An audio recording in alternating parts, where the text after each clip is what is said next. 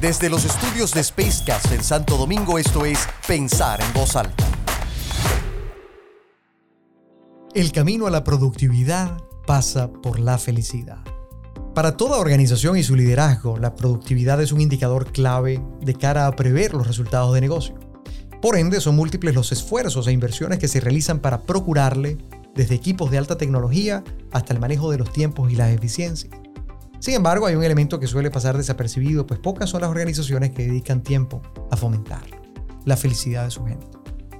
Cuando se habla de felicidad, hay una tendencia a asumir que esta está directamente vinculada con emociones o ideales románticos, de lo que la empresa no es responsable.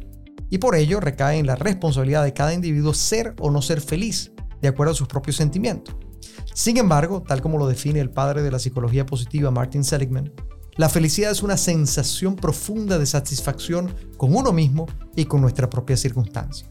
Lo que supone comprender que nuestras organizaciones resultan parte fundamental de esa circunstancia. Crear una circunstancia positiva en el lugar de trabajo traerá como consecuencia un efecto en el estado de ánimo del colaborador, el cual obviamente va a permitir comprender mejor su realidad y producirá una fuerza interior que lo movilizará a hacer, resolver o emprender las actividades que le son propias en beneficio de la empresa, produciendo efectos y resultados positivos. Por lo tanto, si queremos que nuestra fuerza laboral genere alto rendimiento, sea más innovadora y más eficiente, debemos procurar circunstancias que lo hagan sentir bien consigo mismo, que le permitan crecer intelectual y emocionalmente en un ambiente seguro y estable, y es decir, debemos promover su felicidad. Ahora bien, ¿cómo promovemos el logro de tan complejo objetivo? Bueno, a continuación les comento algunas claves para tratar de impulsar. 1. Hay que establecer un claro sentido de propósito para la organización. Comprender cuál es la causa para la que trabajamos nos da un sentido diferente de nuestra actividad cotidiana, como aquel cuento del conserje de la NASA a quien John Fisher Kennedy le preguntó al tropezarse con él en un pasillo durante una visita qué estaba haciendo. A lo que él le contestó, bueno, estoy ayudando a poner un hombre en la luna.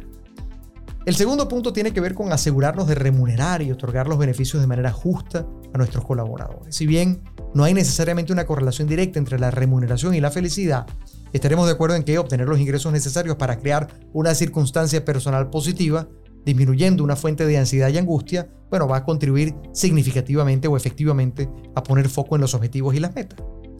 El tercero, hay que procurar reconocer el buen trabajo. Establecer sistemas de reconocimiento formales e informales de carácter individual y colectivo van a permitir hacer que se sienta el aprecio por aquellas conductas y logros deseables. En cuarto punto, bueno, pues hay que permitir y promover la capacitación y el desarrollo del personal. Sea usted un promotor de crecimiento, de autonomía progresiva para que sus colaboradores puedan asumir nuevas responsabilidades cada vez más retadoras. Hay que establecer, como quinto punto, una clara estrategia de comunicación que le permita a todos estar y sentirse alineados con la estrategia del negocio, integrados e incluidos a la totalidad de la organización y motivados a través del contacto con el liderazgo organizacional. Y, como sexto punto, hay que modelar los valores de la empresa a través del comportamiento del liderazgo.